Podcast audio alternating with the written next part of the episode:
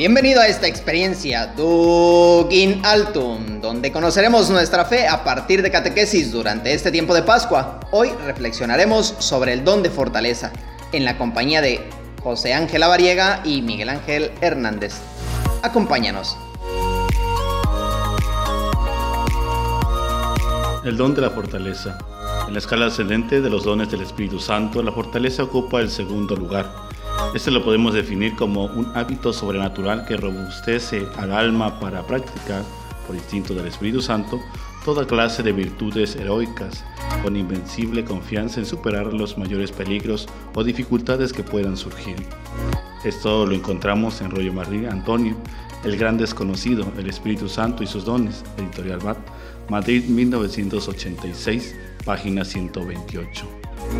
Este don tiene como objetivo elevar las fuerzas humanas al plan divino. Es tan grande la trascendencia de este don que penetra al alma y el cuerpo para que en los momentos difíciles pueda realizar cosas extraordinarias y emprender acciones difíciles, superar los trabajos más rudos y soportar las penas más horrendas de manera heroica. No debe confundirse el don de fortaleza con la virtud cardinal del mismo nombre, la fortaleza como virtud tiene límites en la naturaleza de la persona, que proporciona un coraje insuficiente para afrontar los obstáculos propios de la vida, pues no infunde confianza para afrontarlos y superarlos todos. La diferencia con el don en que actúa el hombre, una fuerza divina que lo hace capaz de enfrentar mayores dificultades con la ayuda de Dios. Y toma sentido la expresión del Salmo 13, 30, con mi Dios traspaso la muralla. Con esta expresión se ponen las fuerzas humanas en Dios confiando en su omnipotencia, que se extiende a todo. Por ello, el hombre es capaz de aclamar, Podme, Dios mío, junto a ti, y venga a asaltarme el que quiera. Job 17.3. Por eso, el hombre es capaz de superar todo peligro o enemigo y combatir en toda batalla. Se distingue una diferencia entre las posibilidades de la virtud adquirida, la virtud infusa y el don de fortaleza.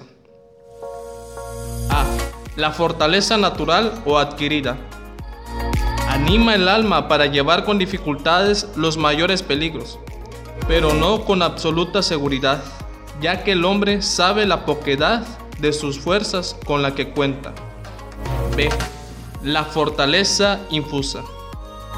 Estas apoyan el auxilio divino, es decir, tiene una apertura a la esperanza, pero sigue estando en el plano humano, por eso no le quita del todo el temor. C. El don de fortaleza. Es ayudado por el don de consejo y hace sobrellevar los mayores males y exponerse a los más inauditos peligros, dando al ser humano confianza y seguridad. La fortaleza como don es necesaria por dos razones. Uno, para la perfección de la virtud cardinal del mismo nombre. El don debe arrancar de raíz todo motivo de temor o inseguridad y las seguridades humanas extenderlas, llevándolas al plano divino para darles una confianza y seguridad inquebrantables. 2. Para permanecer en estado de gracia. En ocasiones de combate donde se quiere resistir es preciso decidir a perder los bienes, el honor o la vida. En estos casos, el Espíritu Santo auxilia con su consejo y fortaleza al alma, que, desconfiando de sí misma, convencida de su debilidad y de su nada, implora con auxilio y pone en él toda su confianza. Por lo tanto, este don es necesario a todos los hombres para conseguir su eterna salvación vivir cristianamente, combatir y vencer en las batallas de la vida sobre la tierra. Efectos que producen el alma. Todo trabajo y esfuerzo que realiza el hombre en cualquier área produce beneficios. En este caso, cuando se trabaja en la fortaleza, los frutos son 1. Proporciona al alma una energía inquebrantable en la práctica de la virtud. El recibir la fortaleza como don sobrenatural ayuda a la virtud con efectos interiores que abren al corazón humano, a los sacrificios y las luchas incesantes, contra la impaciencia y contra el amor a sí mismo. En el exterior contra el error y los vicios y la ayuda a la práctica de las mortificaciones. 2. Destruye por completo la tibieza en el servicio de Dios. Ante la falta de este don surge la tibieza, que tiene como consecuencia la falta de energía y la fortaleza como virtud, por lo que resulta complicado vencer las diferencias circunstancias que le presenta. Esto lleva a caer en la monotonía. El don del cual venimos hablando infunde fuerzas sobrenaturales en el alma, destruyendo así la tibieza cuando se sirve a Dios. 3. Hace al alma intérprete y valiente ante toda clase de peligros o enemigos, ya que apenas que se concibe la dificultad y el peligro después de un largo camino recorrido con el Maestro, uno es capaz de hacer grandes cosas grandiosas.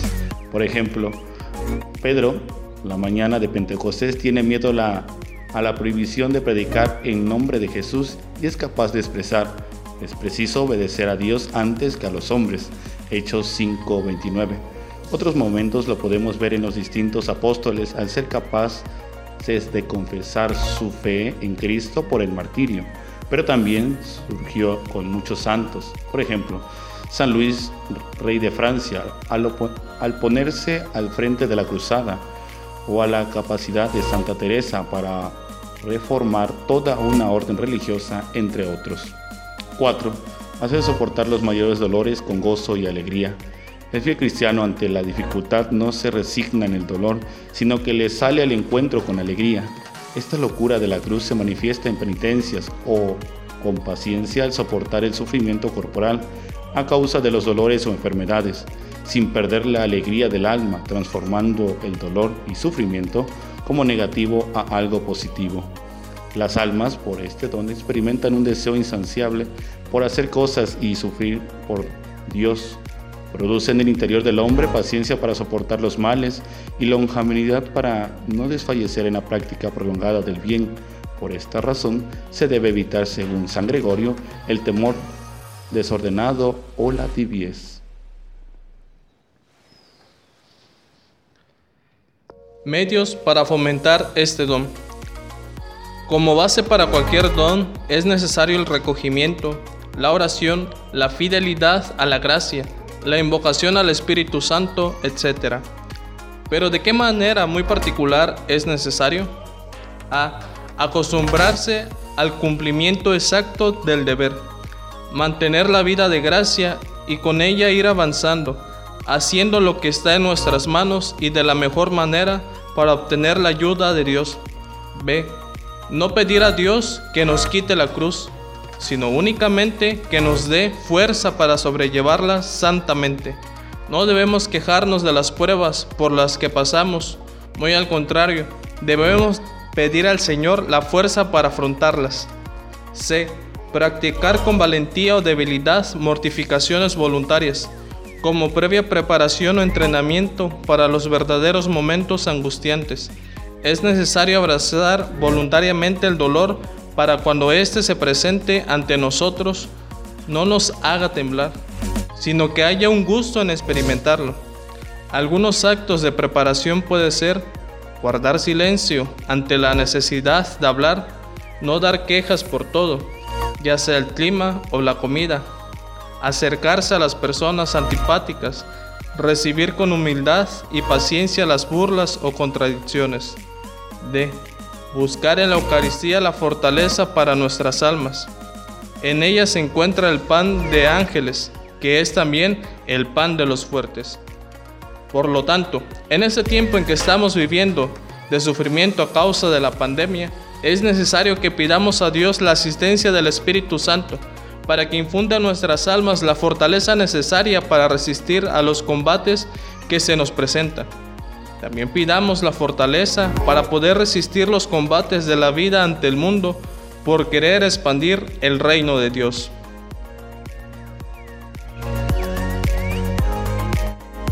Esto ha sido todo y te invito a que a partir de hoy vivamos un momento de profunda oración reflexionando cada día un don del Espíritu Santo como preparación para su manifestación el próximo domingo.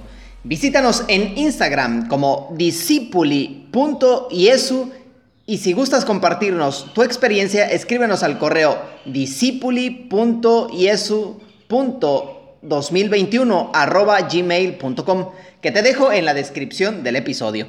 Asegúrate de seguirnos desde tu plataforma de podcast favorita, comparte nuestro contenido y recuerda, Duc in Altum.